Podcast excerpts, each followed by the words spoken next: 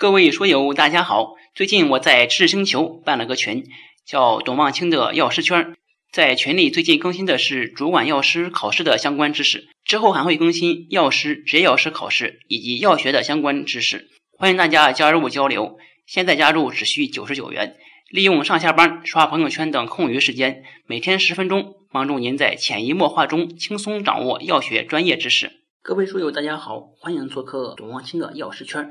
这一节我们学习生物化学中氨基酸的代谢。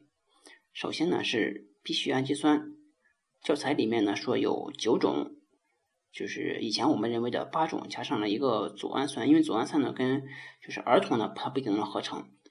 那八种呢就是缩写量一量苯色苯色赖甲硫，每个人都有不同的记忆方式啊。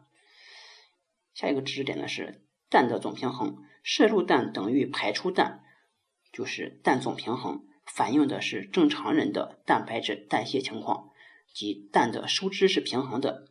第二个呢是氮正平衡，摄入氮呢大于排出氮，儿童、孕妇以及恢复期的病人属于此种情况。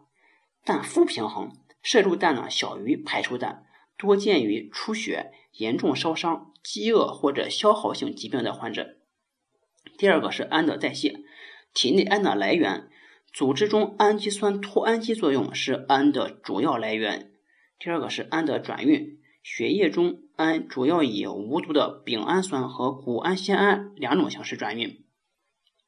氨的去路，体内的氨主要在肝脏内合成尿素，尿素的合成是在肝细胞通过尿氨酸循环合成的。尿素中的一个氮来自于氨气中的氮，另一个蛋呢来自铅冬氨酸。好，这就是这一节的主要内容。下一节我们讲核苷酸代谢。下载知识星球，找董望清的药师圈，每天十分钟，帮助您在潜移默化中轻松掌握药学专业知识。